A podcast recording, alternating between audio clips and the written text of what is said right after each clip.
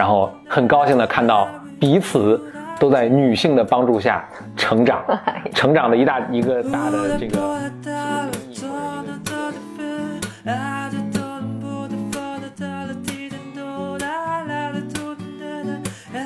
Welcome to another episode of Blow your mind，两个人的公路博客。大家好，我是 Bro 风我是简丽丽。，Bro 风。OK，又来到一期新的一期女性系列话题啊。呃，今天是第四期啦。嗯，现在还是 housekeeping 的事情，就是我们有一个白门刘明，他推荐了 John Berger 的 Ways of Seeing，嗯第二集裸象与女性。嗯这应该是一个纪录片，是一九七二年的纪录片。，BBC 的纪录片。嗯嗯，大家可能听过一现在比较流行的一一种说法叫男士凝视，男男男性性凝凝视视，嗯应该叫 male gaze。嗯，呃，我最早听说，甚至我很怀疑，应该就是他们这个纪录片开始提出这种说法的男性凝视。我应该是大学的时候啊看的这个。你能解释一下男性凝视吗？我原来最简单的理解呢，就是男性在不管是因为艺术作品啊什么，都是从从男性的视角去，就很多都是男性创作的，很长时间，这、是很多历史原因了，反正，呃，所以他们都是从一个男性的视角去观察这个世界。那尤其在他们作品中是很多是女性的形象嘛，但对女性的形象的这个观察，都很清楚的体现出一种，呃，是是男人在看，甚至是这个女女性很有意识的让男人知道男人在看的这个。我我举几个例子，它它有三个方向，但这我是很久以前看的了，所以就我也不知道这个一是记忆是不是准确，二是这个理论可能有发展了，因为我看的时候是九十年代。呃，它有两两种，有有不同的男性凝视啊，一种是，就他这个作品里面就是有男有女，这个女性就在把自己的可能身体展现在给作品里面的这个男人在看，嗯他举的例子大多数是欧洲的这个，比如文艺复兴时的这个呃油画作品啊。但是你咱们现在看这个，呃，电视剧里面那可能也，咱们的电视剧就是当就是当时欧洲的，就是或者对对对，咱们现在的油画作品其实就是现在的电视剧，其实就会里面，比如说当出现一个白马王子的时候，这些女生的就怎么撩一下头发什么，就很明显是在让这个同一部作品中的这个白马王子，比如说注意到他。嗯。或者是或者《甄嬛传》，我觉得更明显，或者他有时候刻意不让他注意到他，把自己更粗粗鲁或者是更丑丑陋的一面弄，比如甄嬛是不是干过这种事儿，我不知道，就是不希望皇帝注意到他，但他也是在 respond to，在对。剧中的一位男性，呃，做出反应。做出反应，嗯，这是一种，还有一种，我记得总共有三种，但我只记现在只记得两种，还有一种呢是这个女性，第二种是这个女性在对。画者、画家做反应，就其实你能看到，我我的理解比较粗暴了，就是就一般作画的人是男的，他这个模特是个女的嘛，这个女的其实是在 respond to，她不是我们做同在画里面的另一个人物，而是我在冲这个画家去展现我的身体，或者是或者是勾引，比如说，或者是很清晰的说我是女人，你是男人，你是画家，我是被画的人。啊，这是这还是一种，而第三种是女性在对观赏者，刚才是创作者，观赏者做出一种反应，就是对观众，嗯，其实你看到很多那种比较，比如就是比如 erotic，就是那种啊、啊，我觉得这是一个很好的例子，很好的例子，哈哈，放到一个当下的语境，咱们比如看日本动作片儿日本爱情动作片儿。我是从来没看过了啊，没看过，我完全是从。我完全是大学上课的时候，我们就学学呃女女你们做研究来，对对，我们是从一个纯 study 的角度纯纯纯这这教教学受这个教育教学育人的角度去去研究一个社会现象。你看，我估计大家都没看过啦，大家我们全都没看过啊，然后大家听我讲讲，就是你看爱情动作片的时候，里面的女性，比如他们在进行武打动作，对吧？嗯。比如女的有女性有时候是在看着她对打的这个男性的，嗯。嗯，所以他完全无视你的存在，他们俩在互相过招，很激烈，比如说啊，有的时候呢，很奇怪的是，这个在文学作品中叫做打打破了第四面墙，对。就是他们俩在过招，他在看你，你知道吗？他就是他他看着你，看着镜头，嗯，然后但是他这个招也这个每一个招都接住还，但是他就接了一还接，但是这么这么着看你呢，这很奇怪啊。但是你在看，你这看真的武打片就很奇怪，他这招他没看见脑脑袋后面长眼睛嘛，对吧？但是在呃这种爱情动作片中，他他就反正看你，你并不觉，我也没看过了，但我 我猜是，我猜是你看的时候你也不觉得很奇怪，甚至呃甚至我觉得至少他们的创作创作组创作组还会觉得你看就是看镜头，他们的他们的呃目标观受众肯定不是我，也肯定不是在听节目的你啦。但是他们的一就存在这么一群人是他们的目标受众，他们看了这个可能还觉得挺享受的。啊，嗯啊，对，哎，对对对，爱情动作片，对对，所以你看爱情动作，他他有时候看着爱情动作片可能不存在一个他对这个摄影师传输信号这种情况，所以可能就只两种信号，一种是他跟呃戏同在同同时出演的这个男主角有有这个或者女主角，他们有一个呃互动，一个视觉上的互动，或者是他跟你在镜头外，在在可能还更多是现在是计算机屏幕这边的你，他们有一个视觉上的呼应。啊，所以这个但这个呼应一般都是我作为女性，就是我这个角色作为女性，然后你这个是这个看到的人观做观赏观察动作的人作为男性的一个角度去去去刻画的。嗯，所以这个叫做一个男性男性没有凝视 gaze，嗯，哎，那那那我有个问题，那为什么没有女性凝视这个词呢？呃，就是或者换句话嗯说，就是这个男性凝视这个词，它描述了几种现象嘛？嗯，那有什么意义呢？我的理解是，这个其实就是呃呃，女性主义、女权主义开始，就我觉得他们其实想解答和改变的，就是你刚才说的，为什么没有女性凝视？比如一个它的历史原因，就是可能在历史上，比如文艺复兴，它因为它主要讨论的是文文艺复兴，呃，那个时候呃，女性的整个这个职业发展和受教育都是被限制的嘛，所以她最终，比如成为大画家的都是男性，所以她不可避免的，她都是从一个男性的角度，所以但这个，我就是另可以，你反过来说，这可以是一种是一种证据，嗯这很长时间女性是受压迫的，或者至少在她们的声音是没有被听到的。嗯那么所以现在可能就去纠正。我其实我其实现在觉得有些现在你把这个凝视这个扩大到不仅仅是视觉啊，包括文字啊，包括这个声音上啊，我觉得现在女性凝视的作品是出现了，比如说五十度灰，这个是不是个女性凝视的，在一个更广泛定义下，女性凝视产产生的作品呢？我觉得其实是的。嗯嗯，还有，就可能还还挺多的，啊，就是现在现在也也挺多的这种类似的作品。嗯嗯嗯而且还有一个理论是，呃，一个声音是，就女性凝视它不是以这种形式表达出来的，因为男性凝视它其实是特别强调的，就是女性的外貌，呃性或者性的性性的的嗯或者是特别视觉的性的刺激和暗示。但是也有一种理论说，其实女性不是通过视觉来刺激的，女性是更通过语言来刺激的，或者是通过想。所以你比如说言情小说，其实就写给女性看的言情小说是很发达的，嗯。就是女性更容易通过这种语言，然后加上自己的想象去，她体会的体会的乐趣更大，对对，体会的乐趣更大。那所以，OK，也许女性她不是通过一种凝视的东西那种表现出来，但是她，你如果把这个凝视的定义弄得更广，就是我们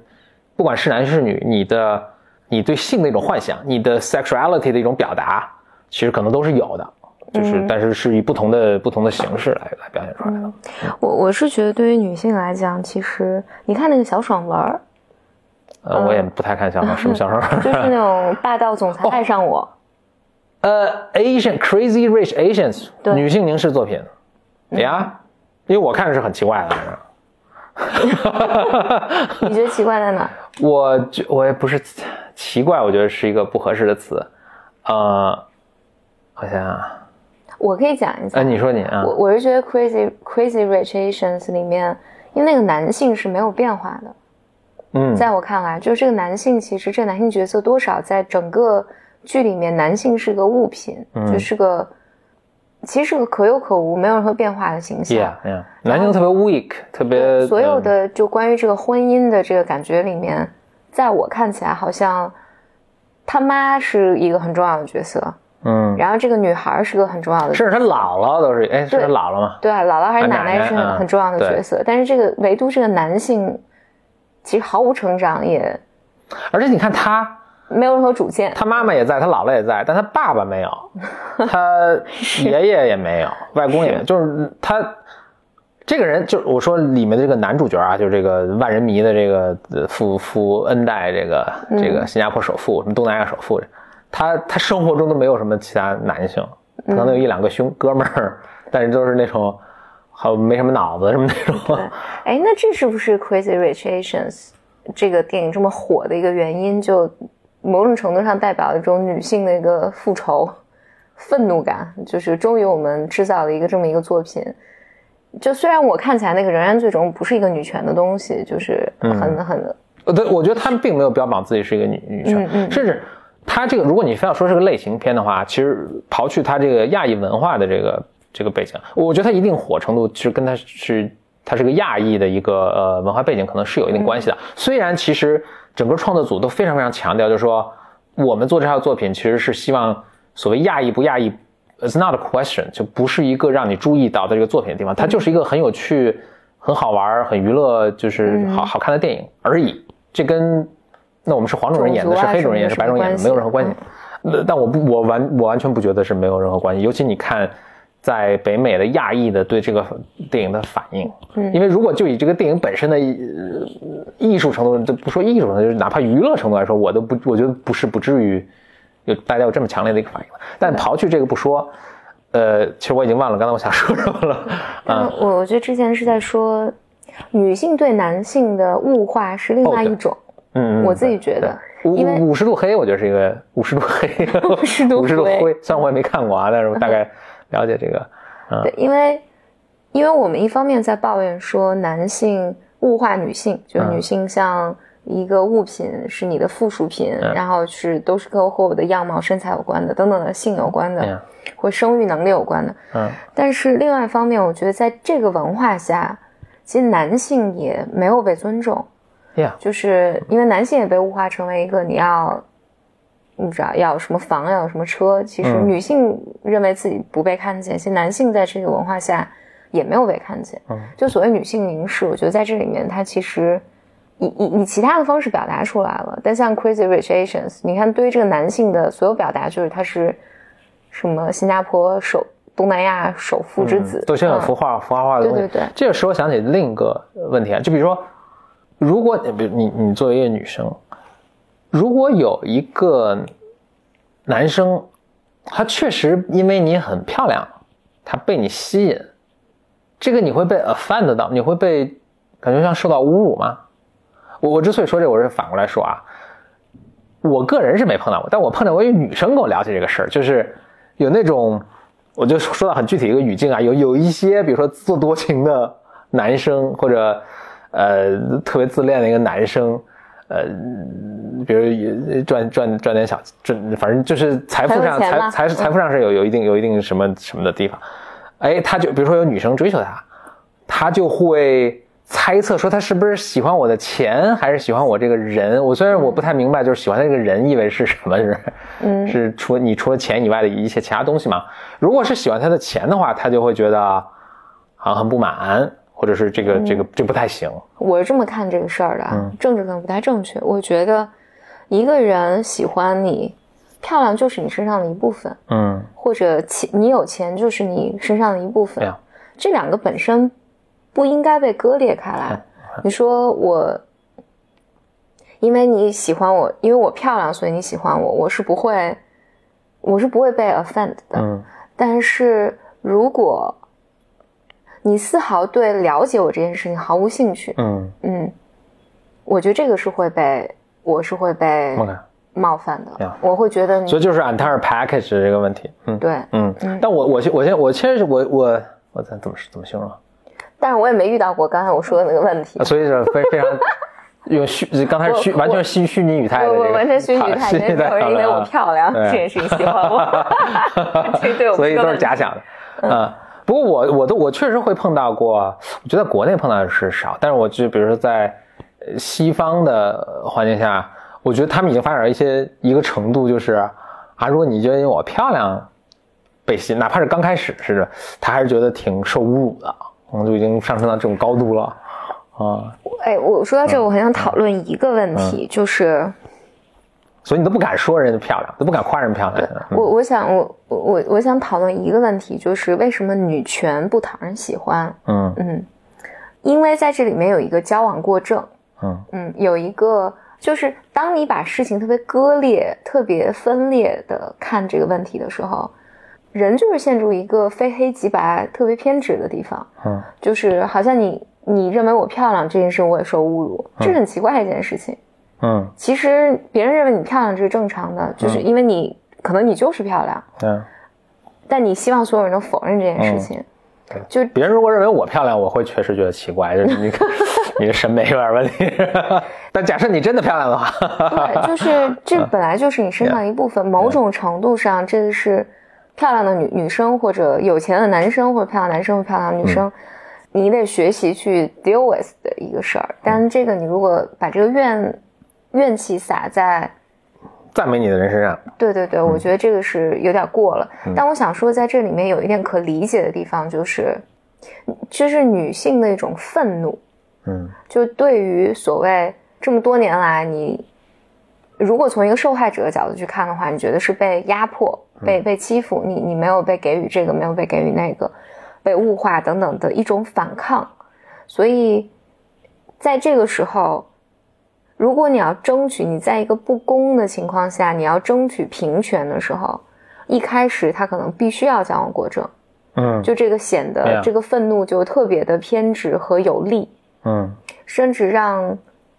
让旁观者会觉得你们有点过了。比如说别人夸你漂亮，你干嘛这样？对，嗯，但我觉得是，我我觉得这是一个大的层面上来讲，我觉得可能是过度的这种愤怒和显得这种有点偏执的状况，它能够为它确实是能够为人类整个集体或文化来争取一些变化的。嗯我觉得这个是确实是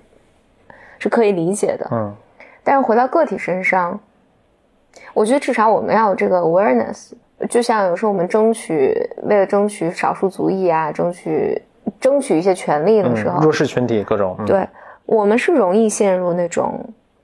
我我觉得是略极端的这个位置上。比如你刚才说的，就是如果你夸我漂亮，这也是对我的一种冒犯嗯嗯，你都骂人啊，但回到个体身上，我觉得，就它本身，我们在讨论女性的时候，其实不是要把女性和男性比如对立起来，嗯因为我自己觉得，在这个过程里面，其实男性，如果我们说这个对女性不公，其实他对男性也很不公平。嗯哎，你你说到这儿，你说比如男女对立的这个时候，我突然想起我前一阵儿那个，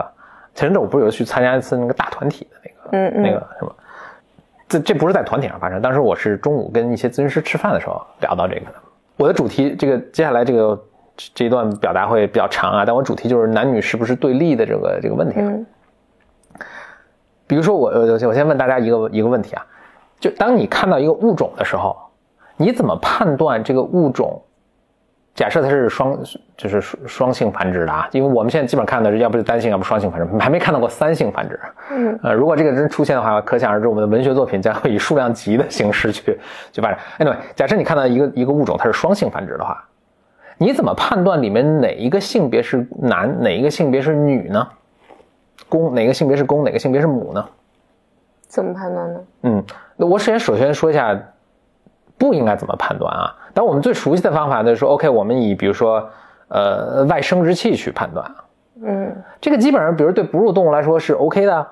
但是其实你回到比如鸟，你就 就很难，或者是鱼类，你都很难判断了，就就这它的外形什么没有什么明显的区别。而且我记得鱼好像还是能变性的。哎，对，能变性，但但你那不管它能不能变性，它在任何一个时刻它是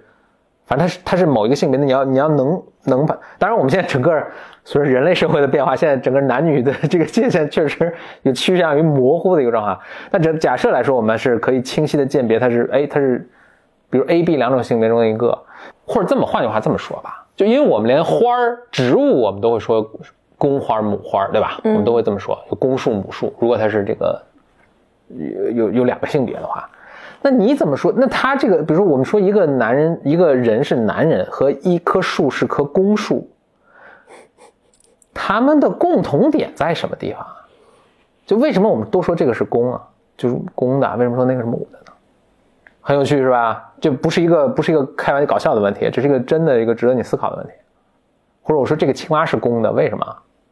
就为什么我会把这个青蛙的这个性别 map 到人类的这个性别上，对吧？嗯，我理解你的意思。It's not so obvious，在生物学上是怎么判断的呢？首先我先说一下，确实有些有些动物有些物种的性别你是跟人类的男女没有一个对应关系的。嗯嗯，然后等一下大家能知道 why 这是为什么。但确实很令人诧异的是，绝大多数包括植物，它是有清晰的跟就当我们定明确定义之后，它是有清晰的说哦这一类都是公的，取决于什么呢？取决于。这个性别就是，你看性别是这样，大家繁育后代，所以才有性别，就是性性别两个两个，咱们就 A 性别 B 性别啊，A 性别 B 性别各出一个人，然后他们在一起繁育了后代。OK，他们是性别是很大程度上跟繁育后代有关的。要繁育后代，它怎么着呢？就是你知道，大家都贡献，就是就是你的父母双方都贡献一半的 DNA，凑在一起成为你的 DNA，对吧？所以你既有像妈妈的地方，又像爸爸的地方。OK，那他们 DNA 呢？不是就是。就是一条弹簧的 DNA，它 DNA 是包在一个什么？包在一个细胞里面的啊，就精子卵子上面的，包在一个细胞。这个呢就叫繁殖细胞。繁殖细胞跟咱们普通细胞就很很不一样的是，它只有 DNA 的半色啊，一半 DNA。OK，但是繁殖细胞它不只是有 DNA，它外面还有一大堆东西呢，细胞壁啊、细胞膜啊、细胞瓤啊，它外面包着一大堆东西，它是个种子。OK，科学上基本上是这么定义的。就这个公性别公和性别母提供的繁殖细胞是非常不一样，DNA 那部分是基本一样的，但它外面是不一样。就是雄性提供的繁殖细胞是非常非常个头非常非常小，基本就是你可以理解为 DNA 外面裹一层膜就没了。雌性提供的繁殖细胞是非常大个的，精子跟卵子是当然很明显的，精子基本上就是一个 DNA 加一尾巴。啊，卵子是很大个儿，里面还有营养什么的，但这个还不最明显，最明显的是什么？鱼类、鸟类更明显。鱼类的精子我估计跟人差不多大个儿，但你看那个鸡蛋多大个儿？嗯，对，这是这是妈妈提供的，妈妈提供的东西多得多，你知道吗？嗯，所以就是一般都这么这么定义，就是提供繁殖细胞个儿特别小的那个是雄性，提供繁殖细胞个儿特别大、有丰富的营养的。是雌性，嗯，OK，那这就会涉涉及到问题，怎这是怎么出现的呢？嗯，怎么怎么会出现这种情况呢？我觉得到了过客时间。对，我跟你讲讲怎么回事。你可以想，就首先咱们有个前提条件，我就不多说了，就是比如说双性繁殖比单性繁殖是有一定优势的，这是才为什么就是大多数高等动物都是双性繁殖的。OK，咱们假设就是双性繁殖这个事儿已经出来了，从我一个人造小人到开始说咱们俩人造小人啊，OK。刚开始的时候，你从没有性别到变成两个性别，哈，就大自然中也存在这样的物种，就是你可以刚开始来说，咱们双方完全是对等的，嗯，就你也提供 DNA，我也提供 DNA，你也提供一些这个后代需要的养料在你的这个繁殖细胞里，我也提供一代后代，这个这我们是完全一样的，这两个繁殖细胞你是分不出谁大谁小的，OK，大家是非常公正平等。的这个情况下，我们一起，呃，完成这个创造后代的这个重任。OK，这么可能持续了很长时间。突然，其中一方或者其中一部分想说：“哎，他灵机一动，他说我可以偷懒儿。我提供我这繁殖细胞的时候，我偷懒，我偷工减料点，我往里面少放一点营养物质，我不就省省了什么？然后我多创造一些繁殖细胞，我多生，对吧？我少创造一点营养物质呢？”我肯定这个后代肯定是稍微处于劣势，比如说，但首先一，我的 partner 他不知道他该放多少的放多少，所以这个影响不会太大啊。二呢，我我可以多生啊，就我这每一个稍微稍微弱一点，我这孩子多，我能活下来多，对吧？那我可能最终还是赚的，他肯定就最终还是赚的，所以他开始采用这个战略，就是偷工减料的战略。OK，嗯，可想而知，在当时就是大家都大家都是本着一个公平公正的原则去干这个事儿的时候，出现了一小帮这个害群之马，他们是非常成功的，因为他们把别人都坑了嘛，啊，所以他们是很成功的。我说的很简化了，但基本上目前是大概这么。学界是这么认为的，但他们成功之后呢，剩下的一波，剩下这帮人就是他们要采，就面对一个新的市场环境，他们必须要应对应变，他们要采取一种新的战略。他他们这个战略呢，就是一种比较实诚的战略，就说 OK，你不偷懒吗？你不偷工减料吗？那行，那我就往里加量。OK，所以。就出，所以就慢慢你看看，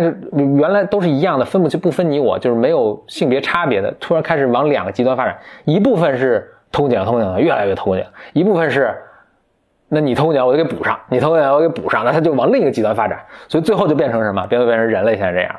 精子那么一小个，什么营养都没有，就是就只带着自己 DNA 奔向这个卵子，卵子那么大个，你更不要说后续的这个。妈妈要继持续的怀胎九月，所有哺乳动物都是这样，嗯，要去供养这个孩子，所以变成男性提供，除了提供 DNA，其他提供 zero 啊零，女性提供 all the rest，OK，最后男就稳这个整个这个市市场稳定下来了，所以变成清晰的男性性别和女性性别，所以你可以从这个就性别的产生，你追根溯源上来说，就是。本来大家都平等的，出现了一帮偷工减料的人和出现了一帮越来越实诚的人，然后这个偷工减料人就变进化成男性了，但是越来越实诚的这帮进化成女性。所以，所以女性从一开始就是付出的。对对对对对。所以你刚说这个男女对立的这个事儿时候，时候想到大家现在对这个性别是怎么进化出来的？嗯。然后你看动物界，就刚才整个漫漫长进化过程中，它在不同阶段都有有那种动物，它的。那它雌雄同体，就是它这个男性、女性的这个提供的这个繁殖细胞是真的是看不太出来了。所以这种动物你很难说说是男性、女性，但你很难说这个是公的，这个是母的，因为都一样。嗯，然后它有逐渐过的，呃，我觉得极端的，就比如哺乳动物啊，或者是鱼类、鸟类什么相对高端的，就是性别是非常非常明显的。它们性别导，就是他们在繁育后代中提供的这个养分、能量和对后后儿呃后一代的看护。两个性别的付出是极度不对等，导致他们在对伴侣的选择、呃竞争，然后有多少就是这一个种群中有多少的雄性能够繁衍后代，有多少雌性繁衍后代都非常非常不对称。嗯嗯嗯，就你你说你看雄性，当然你说雄性哈，这么听起来这个偷工减料好像挺挺不地道的，但其实你看，就大多数哺乳动物的一个这个族群中，大多数雄性是没有后代的。嗯嗯。但是基本上雌性呢都能有后代，但雄性是大多数没有后代，但那有那么一两个有后代，它就特多后代。所以你说这，所以这也是你也很难说公平不公平，反正这是你选择的道路，这是。对，这这也是某种程度上是不是就是男性就更，就男性之间的竞争就就更有竞争性，是天天性上更有竞争性。嗯嗯嗯，有趣。呃，就顺便我在这补补充一下，这是这是一个很，当你观察一个物种和你看我们人类的时候，一个很有很有意思、很值得思考的一个事情。就雄一个物种啊，嗯，雄性之间竞争越激烈，雄性之间竞争越激烈，男女它的雄雄雄的和雌的之间在身体的外形的差异上面，很明显的是一个个头大小差差异上面。就越大。我举个例子啊，就是你比如狗，公狗母狗看不太出有什么太大区别，嗯，看不出什么太大区别。是因为你说狗之间的公狗之间竞争不是很激烈的，嗯嗯，不对，不是很激烈，就是可能每个公狗只要它看见一条母狗在发情的时候，它可能都有机会啊，它不是不是那么不会说一个公狗霸着，然后其他的公狗就都是一点机会都没有啊。但是另一个极端的，你比如说。比如象海豹，啊，象海豹的时候，公的象海豹可能是母的象海象海豹数倍之大，嗯，啊，就你你你把它们放在一起看，你都不是一个物种，你觉得？就是因为公的象海豹的这个，呃，竞争特别激烈，一个公但就竞争特别激烈，但一个公的象海豹，它把其其他公都打败之后，它能占了一个小岛，这个小岛上可能一百只母母的象海豹，嗯，所以一百只母的都是它的后宫，它就什么，所以他们竞争激烈，你你大概能理解，就他们说竞争不是那么激烈的话，它这个公的没必要变得那么壮，嗯啊，但是象海豹它因为竞争特别激烈，所以公的就是比谁个儿大，比谁个儿大，比谁个儿大，然后就我越大越打架就越赚越赚便宜，所以公的竞争越激烈。什么叫竞争越激烈？就是我如果把别人打赢了之后，我的我能掌控的女性有多少吧？可以这么简单理解，对吧？嗯嗯所以公的竞争越激烈，它的它的个头就越大，然后它就比母的大的个头就越大大更多。嗯，所以你看很有趣的是，人类，呃，这个这个英文词叫 sexual dimorphism。morphism 就是外形的意思，di 就是两种，就是差别啊，sexual 就是性，就是性别上的呃外形的差异，sexual dimorphism。所以你看人是非常有趣，人是介于中间，男女肯定在肌肉的力量等是有区别的，但是没有区别那么大嗯啊。就比如说你比如说个头吧，男性有可能平均比女性高百分之十到百分之十五，嗯就没有那么，所以人们就推测啊，呃人类男性之间是有竞，肯定是有竞争，但是没有到像海豹那么剧烈的程度。嗯嗯，没有到像海豹那么剧烈的程度，你没法管一岛，然后这上面所有女生都都归我，好像就就没没有那么严重啊。嗯所以这是一个很很有趣的一个，嗯，所所以我在想，就是因为我记得前两天我好像还看了一篇文章，它大意是说，我们不应该去讲男性和女性之间的差异。嗯嗯，他大概倡导这么一个观点吧。嗯从我我觉得从平权的角度来讲，这是可以理解，但我自己觉得，我觉得这是一个愤怒的表达。嗯嗯，因为实际上，男性和女性的差别是极大的，嗯，就是从你的身体身体呀、啊、嗯，从你的一些研究表明，比如兴趣爱好啊，对对对，对你你的思思考方式，呃，甚至语言能力，比如说。对对，甚至是你的那个，我记得以前有一个老师讲，就你眼睛里面有个晶状体和和一个什么体，我忘了。嗯嗯你好像女性看颜色会更好，男性看这个动作会更对对对，嗯就是比如 motion 说会更比如他说女女性的眼睛就是对质感会更 sensitive 一些，嗯那但男性就是对那些呃快速快速动的这些东西嗯。更感兴趣。理论上是说，因为以前男性的车去打猎，女性要去摘果嗯对对对。子啊，然后所以，所以我觉得就不管什么原因，就是这个是文化带来的，还是在文化前，就是你你为生存下来，就你就进化成这样。但我觉得，所谓我觉得我们在谈平权这件事情的时候，或者谈女性女性这件事情的时候，是得尊重这种差异的。嗯，就是尊重。当然，我觉得是尊重差异的情况下，我们尊重每一个个体的选择权。嗯，应该是这样的。嗯，就是并不是我一定要女性要成为男性，或者我们来否认我们之间有差异，然后也不是说，比如说，如果说女性当工程师的女性比较少这件事情，好像就是性别歧视，它其实不是。就你得尊重每个人的个体的选择。嗯嗯我觉得这个也还是那个矫枉过正的问题，就是，OK，当然是男女是有有些有差别的。嗯我觉得大家担心的一个，或者以前历史上经常出现的一个情况，就是大家借用的这种差异，他把它 institutionalize，嗯，对，把它把它呃这这怎么说呢？就嗯，把它变成成为社会社会的规则。或者是文化的一部分，呃，那就对一些像你说的，我想做出不同选择的女性，那是或那是就或者男就变成性或者男性，就变成有压迫了。所以生理上的存呃差异是存在的，但并不意味着我们或者很多时候社会进步的一种表现，就是我们其实去反而去你说克服也好，或者至少不放大也好，生理上的这种差异，或者已经，你比如说最原始，比如弱肉强食，这是一种自然的法则。但其实建立成人类社会之后，我们反而说，我们那我们不要弱肉强食啊，我们不要你，比如以前一个部落来了，把你们部落全灭了，这这好像是一个更自，这是一个自然规律。但我们现在就说，OK，我们不能不能再这么、不能再这么去做。有时候文明的进步反而是要去削弱一些自然的东西，但这个你就要做特别仔细了，因为你有时候你过度的去泯泯灭自然东西，这跟泯灭人性可能是一样的。比如说在呃，应该是以色列啊什么，就他们搞那种呃就说父母们，就也也是一种一种社会实验了，就是他们他们说，OK，我们就不要在每个人自己养孩子，我们大家就是一个村儿，咱们一一起了，一起，然后我们把孩子都放在一起养，他也是为了某种上也是为了消除一种贫富的什么什么啥的这种差别啊什么等。我看那个什么《勇敢新世界》，他们基本上也在就那小说也基本上在写这个事，他们就希望每个人不要过度的 attach 到自己的父母，反正说所有的孩子都是我们的孩子，然后你。嗯呃，就是咱们咱们也经历过这个时是时时啊时代七七六七十年代对，就是我们对对我们博爱，然后所有孩子都平等的去成长，这个初衷也是很好的。但后来发现这这做不到的，嗯，每个人肯定是多爱自己的孩子，这是不可能。然后我有什么资源，我都想先给自己的孩子，这是你没法儿没法儿消灭的一个一个事情。嗯嗯可见的未来，这个这个人的这种本能你是不可能消灭的。是啊所以就是说，我们想要弱化，不管进化也好，还是持久以来文化产生的某种我们眼中的不公平也好，我觉得初衷也是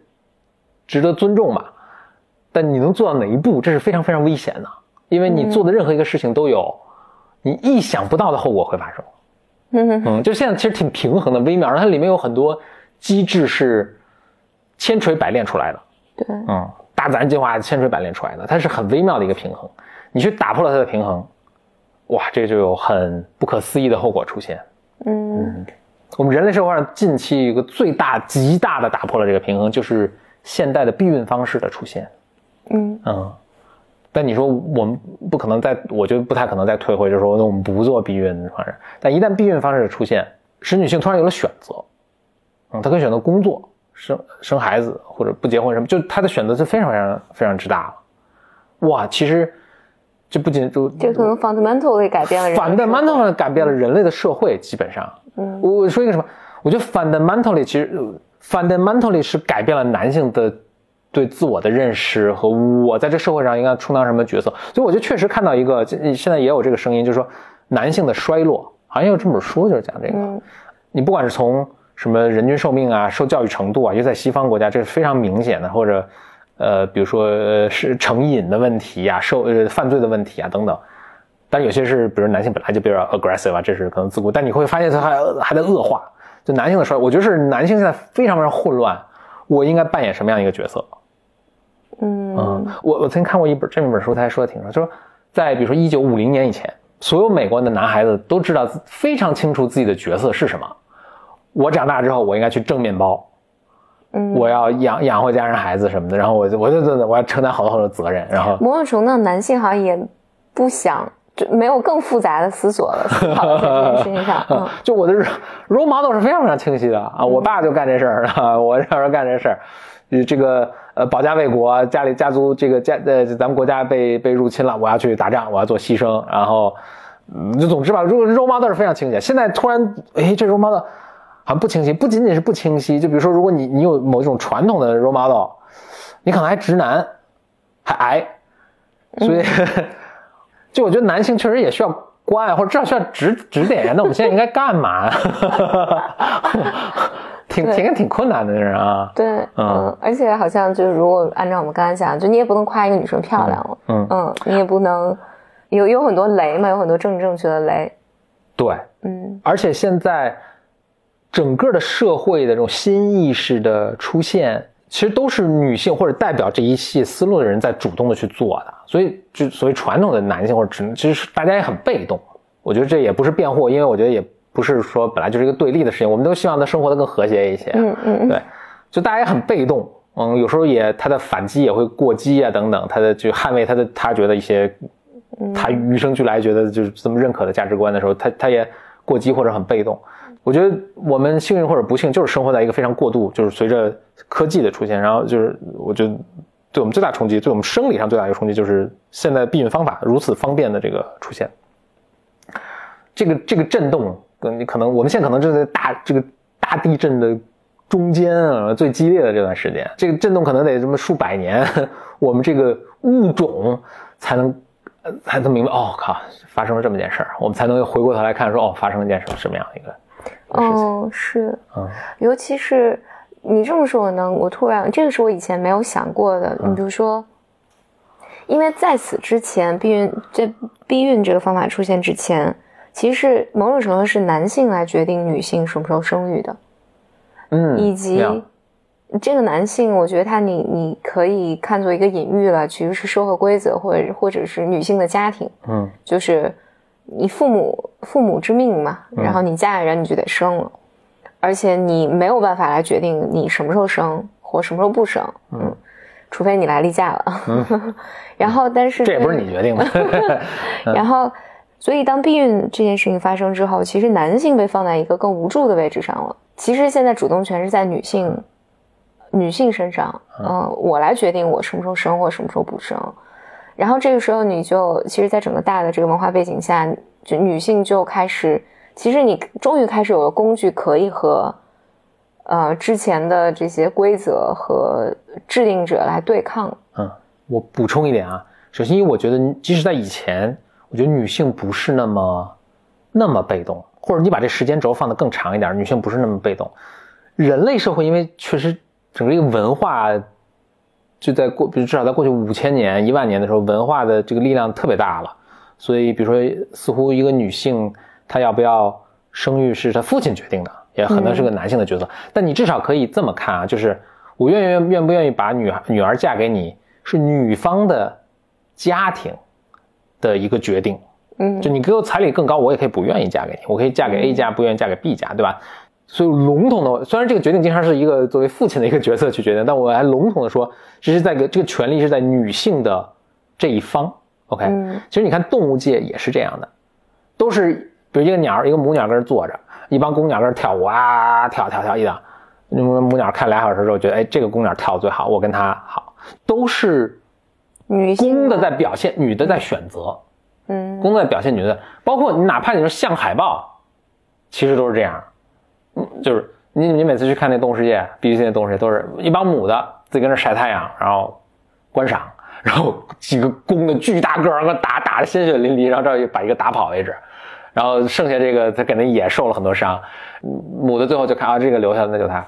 我在看，可能有一些我的投射，我觉得哎呀，这这个还挺舒服的，就是这个嗯女女女性就特别惬意的跟那儿观赏，然后看哪个打赢了什么。其实他们是掌握，是我觉得是有非常大的 power 的，嗯而且可能在慢慢的进化长河中，很长时间都是有这个进化的 power 的。嗯嗯，包括在人类社会，就我可能还是 argue，就是人类社会中很长时间，它也都有这个 power，但是避孕措施导致它这个 power 更大，无与伦比的绝对的巨大了。这就像我，就像有一次我我在那个我我在大学的时候跟一次跟那个玩那个 football，就是那个桌面足球，我们有一个哥们儿打玩特好。我后来就来一个人去挑战他，我记得我当时印象特别深，我在我在旁边观战啊，然后旁边观战，他就是他打打仗之前说，OK，你们准备好了？然后他说准备好了，说我要我们要开决战。大学时候真是很无聊，说决战，说你的失败将是巨大和完整的。他说，Your failure will be your your defeat will be vast and complete。然后就开始打，我靠，就特别严肃，特别认真。我后来就学会这个词组，就是，所以我觉得女性的 power 有时候是 vast and complete。就为什么呢？就是当我决定你的基因是如此之不够好，你都不值得拥有后代，或者不值得我跟你拥拥有一个后代，这基本就是个死刑啊！嗯这是个 death sentence。嗯那就意味着你的你们家，比如老老老王家、老张，你们家就就可以了吧？就到这儿打住吧，就是这样一个，这是一个非常，我觉得每一个人没有在意识中意识到这个点，但我觉得每一个男性或者他们这个家族都是很害怕的，就是你有力量宣判我们家族死刑，宣判我们家族死刑，这是很可怕的一件事情。嗯，所以为什么会说到这儿呢？所以我想说，就是其实所以你你其实想说女、女性的 power 是是挺大的，很大的，嗯。我在这儿推荐一下那个新的一个叫《How to Train Your Dragon》三，这是个剧如何呃一个一个美国电影动画片儿 OK，首先很重要，动画片儿是什么？给小孩看的。OK，嗯我觉得大家特别可以去关注一下里面的这个人物，它里面人物呢有，我觉得有两对儿情侣，大家去可以关注啊。底下轻度剧透，但是因为呢，它都拍到三了，所以大家大概大概知道是怎么回事了。基本上是一个部落首领，是个年轻的，而他爸是部落首领，所以他也成为部落首领。那他他现在已经继承他爸成为一个部落首领。他这个年轻的郡主吧，大家可以理解为很年轻，还没结婚呢，所以大家可以理解为是一个 teenager 式的这个一个男生。OK，我我做一下 character analysis 这个人人物分析啊，就这个男生挺有趣的，但是我我可主要想说的不是这个男生，我先男生先站过不表，先说这个第二对并列的主人公是他的坐骑是一条龙，是那种西方的那种龙，能喷火啊，能长翅膀能飞啊什么，就是一个长翅膀的能喷火的爬行动物啊，大家可以理解，爬行动物跟咱们中国龙不太一样，嗯。他这个坐骑呢，也是一个 teenager 的小公龙。嗯嗯，在第三集中呢，哎呀，我想我以下有剧透啊，大家这个呃，但因为这个剧的重点不在于这个剧透中，呃不不就是不在于这个情节中，所以无所谓。他这个小公龙呢，里面就有一段呢，就是被敌人来引诱他，就敌人说，哎呦，这个他这坐骑很厉害，我得这个射人先射马啊，我先把坐骑干掉。那坐骑怎么干呢？这跟我们以前那抓蜻蜓似的，用的方法基本上一样了。他弄了一个他们这个同一个种的一个母的，来引诱这个小公龙。接下来这个小公龙第一次见到这个小母龙之后啊，大家观察一下这个小公龙整个行为上的变化，我觉得特别准确。基本上就是完全不知道自己就是完全失控，完全失就是荷尔蒙的这种，完全不知道自己是谁，就完全。就二哈的那种感觉，是吧？就脑子里想的就没法想任何事情了。他一看这小母龙出来，噌就跟着，他就这样跟着，就伸舌头跟着，然后这个基本上小母龙让他干嘛干嘛，嗯啊，就完全你可以说玩弄在鼓掌之中，嗯。而这小母龙呢，你别看小母龙可能比他这比小公龙还年轻一点，就显得特别很成熟。嗯，他知道自己，他一他知道自己的 power。他说：“哎呀，这个这个小崽，这个小伙子，完全就，我让他干嘛干嘛，他完全知道自己的 power。但不是说他是个坏的角色啊，但他知道自己的力量，他知道自己的他是很成熟和清醒的。这小公公已经神魂颠倒，就是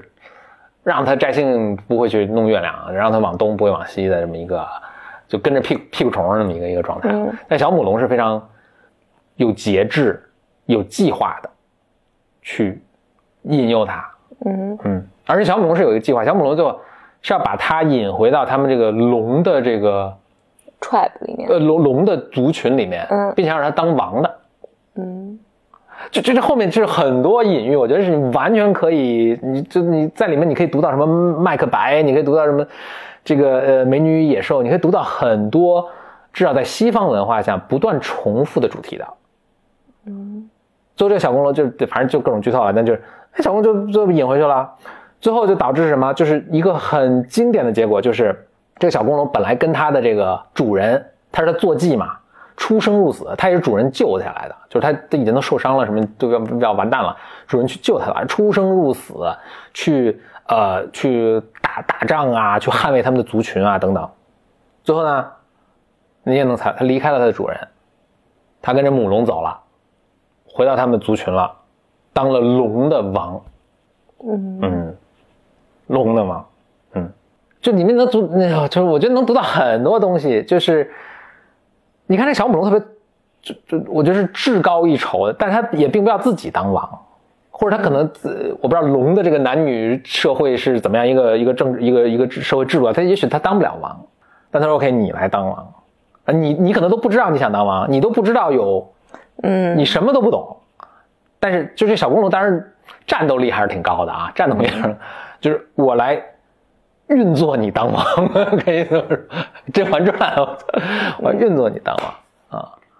就就非常，然后你你你跟不要再跟这帮人在一起混了，你你的生就是他帮助这个，而且是对的，我觉得是对，他跟人在一起混就是一个宠物啊，嗯，所以是这个女女龙小母龙。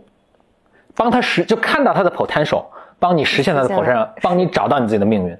嗯，而且 she did the right thing，就是她做的是正确的。而且没有她，这个公龙永远不知道这种可能性，永远做不出这种决定，他永远不会离开他的主人。嗯嗯，就同样的主题，你你大家看过那个《狮子王》Lion King，完全一样的主题。你你记得 Lion King 的情节吗？来，我就简单跟大家说说 Lion King 的情节，就是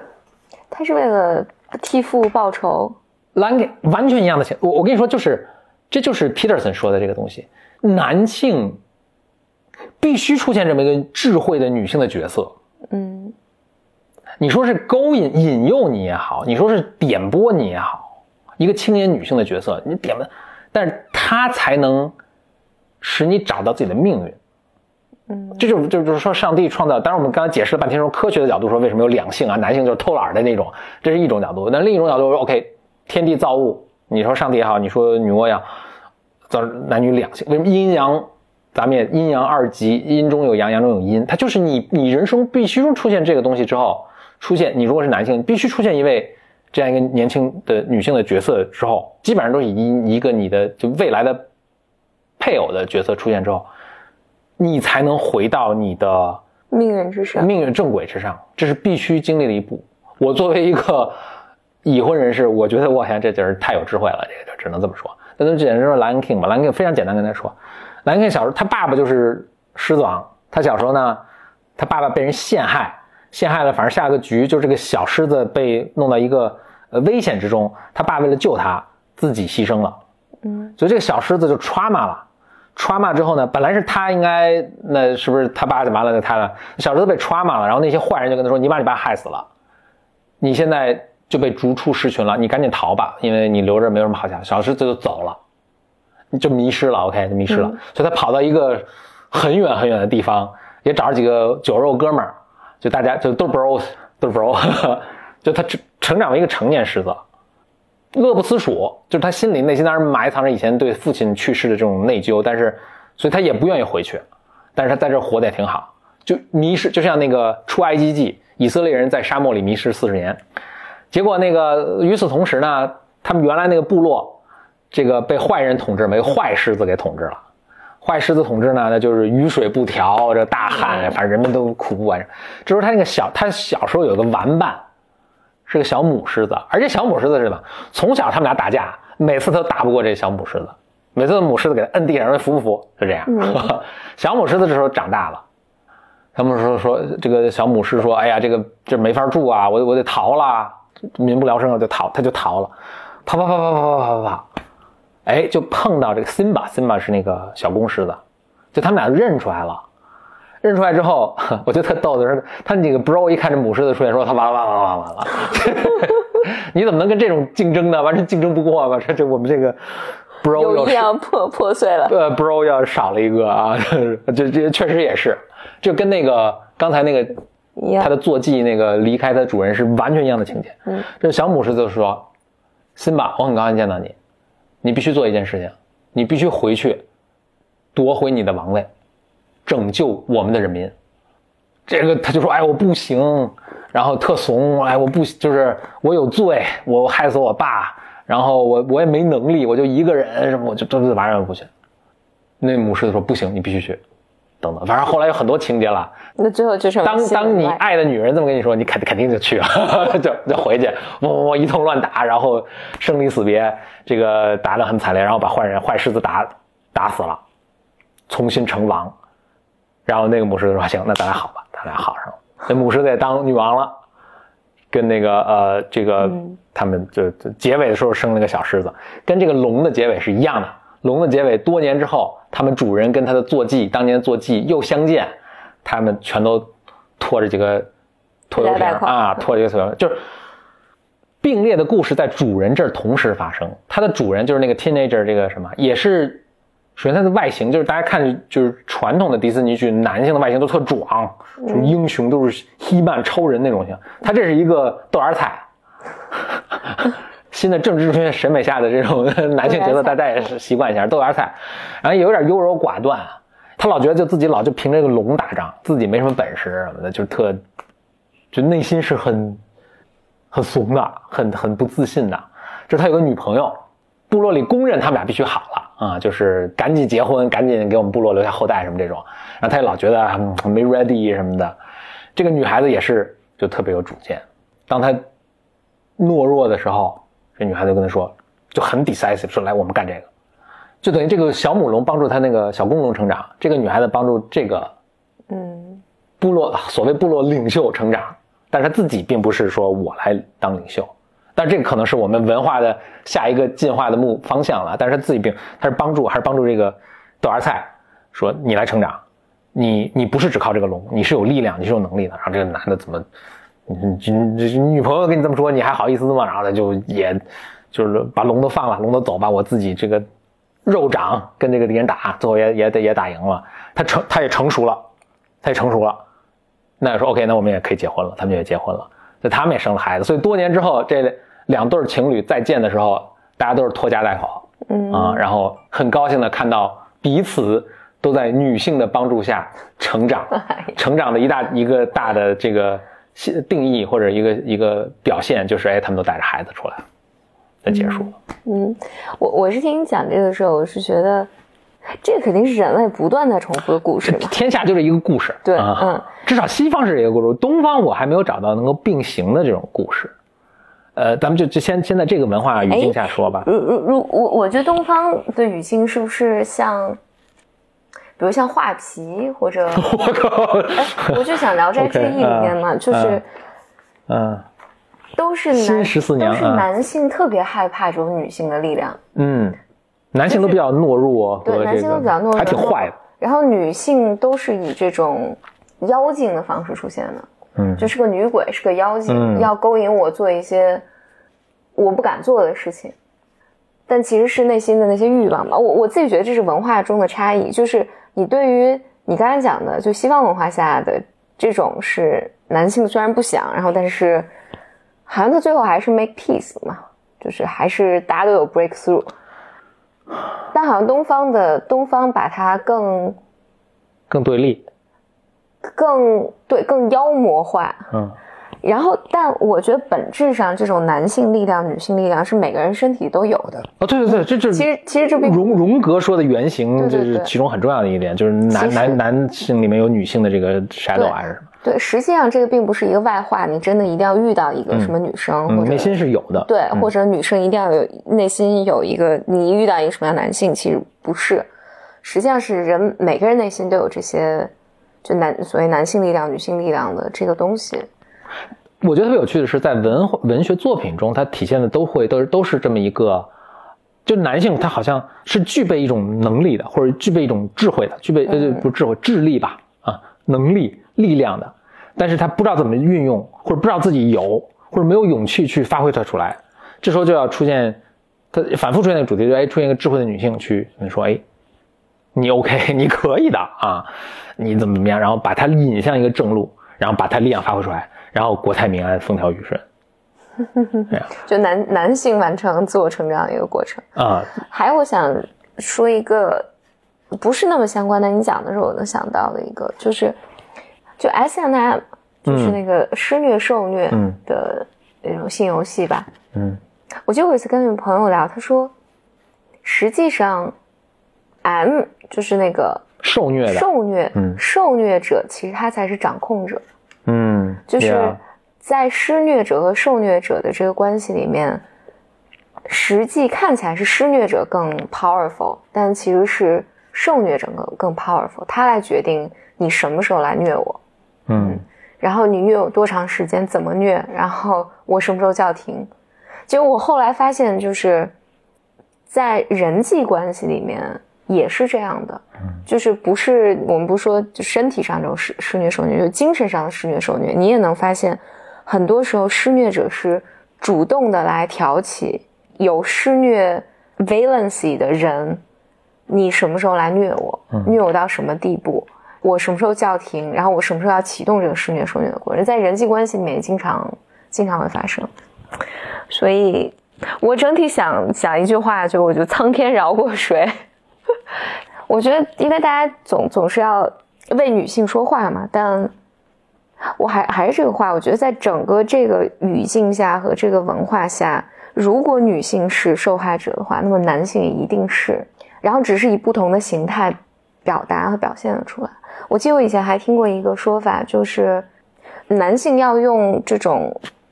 社会规则等等来所谓驯化女性，或者来压迫女性。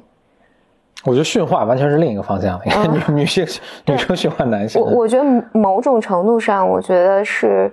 是其实女性是非常非常有力力量啊，然后使得男性非常的恐惧。所以它外化出来了很多规则，这种来压制女性。其实，在这里面本质上，它没有一个谁是纯粹的受害者，或谁是纯粹的、纯粹的施虐者。这这就是一个，这是大家共同编织出来的一个东西。嗯，而你真的想解开所谓的这些冲突啊什么，其实。我觉得愤怒是一个力量，但我觉得更重要的力量是，你真的去理解，理解为什么会这样，或者理解，甚至比如女性，我觉得你多去理理解男性内心的那种，我觉得你刚才表达的这种，比如担心被断子绝孙啊，Yeah，然后这潜意识中的啊，对，然后 这种这种恐惧感，可能也是，我觉得这个可能才是解药。某种上偏执的愤怒在一定阶段是有用的，是必要的，但它不是不是解药。嗯。嗯，你说这我想起我们有 Bimers 来信也说到，说很喜欢咱们这个节目，是因为有有男性有有女性也有男性的一个声音。你不像我觉得女权的讨论，包括我我以前看 女生看节目都是哎最后变成 都是四五个女生在那儿聊，我天，就是大家当然聊的也很嗨，但是呃非常单方面嘛。嗯嗯，所以峰哥在这个节目里面也撑起半边天嘛，就是所以也提提供这个这个观点，呃，以一个男性的视角，对男性视角，另外就是一个就不是一个特别激进或者特别一个防御性的一个东西跟大家展现，我觉得大家也容易听进去听一听，哎，其实男性是有他是这么看，或者是面对这么多这这些问题的，嗯，特好，好，嗯。这完全不是我今天本来计划。哎，对，今天你你是说有有几个用 用，反正我还有好多期呢。你你不说几个用户问题，所以我们现在谈完了第一个问题，我们要不谈第二个问题？第一个问题谈了一个小时。今天这期我觉得挺好的。嗯嗯，这个主题就这样吧。我本来是想谈一些，我看一下，存到下次再谈。对。对我，我本我本来的计划是谈一些比较细致的话题，比如说，就好几个 Bamers 来信有提到说，他们面临中生活中的一些冲突，比如说我在国企上班觉得安很安稳啊，然后但是又觉得想要出去，出去又怕失败啊，等等等等。就有一种凡事希望周全，就使得他特别优柔寡断这么一个嗯这么一个状态，这个状态。有有好好几个人问问问题，这个情况不一样，但我看起来的时候都是核心是同样一个问题，就是左也不是，右也不是，然后我该怎么冲破这个？但是跟性别的角色有一定的关系吗？我觉得本性我我觉得本质上没有没没有同样的关系。然后，但我们如果放在女女性的这个框架下讲的话，我觉得女性是女性更容易把自己放在一个。呃，受害者以及不能改变的位置上的，嗯嗯。然后我本来是想讲这个话题，但我们可以下一期下期再讲。嗯，呃，我这边一两个 housekeeping 的事情，呃，主要还是咱们 BOM 群，BOM 群现在控制在七个，一到七个群。嗯，短期并不会开新的群，但这个这几个群都增长的还还挺快的。那现在大家入群的最直接方法是，如果听我们的节目，那。你有朋友在群里呢，其实他可以拉你入群，也还可以用以前的我们节目上面那个链接那个申请入群的方法先申请，但可能就要耐心一些，直到呃我们这边 figure out 怎么怎么样能够更有效的拉大家逐一来入群，参与到我们整个 BOM 的一个 community 中。我们 BOM community 其实还真做了很多很有趣的事情。我们前一阵翻译了包括 Paul Graham、包括 Sam Altman 的很有趣的文章，嗯嗯，然后我们有。这个几个群也其实非常活跃，大家在群里面会有，呃，每天分享自己的心得啊，自己推荐的这个美剧啊和书啊，在群里做一些讨论，呃非常有趣。所以也欢迎你，呃，有朋友拉你入群或者来提交你的申请。另外呢，follow 我们的整个的这个我们的节目，包括我们这个女性系列呢，也有几个方法，跟女性系列相关的，如果你有体会啊，你有经历啊，你有话题啊，可以发到简里里的微信号，嗯，后台。微信号就叫简里里，简单的简里面的里。我们还有一个邮箱叫做 bym club at outlook 点 com。你在这个节目介绍中会看到这个邮箱。呃，反正各种跟节目相关的内容就都可以发给我们。呃，峰哥的微博咱们好多啊，峰哥的微博就叫 B Y M 峰，峰就是汉语拼音 F E N G，B Y M 峰一个词，可以在微博上跟我来互动。那就谢谢你收听我们本期女性系列新的节目，我们每周二更新，到现在为止已经呃持续了两次了，据说持续了持续到第三次就成为一个传统了，就成为一个 tradition。呃，这期播出就会是第三次，对吧？对所以这个这期是一个标志着我们这个 tradition 形成的一个 形成的一个标志。嗯，好，那我们下期节目再见。拜。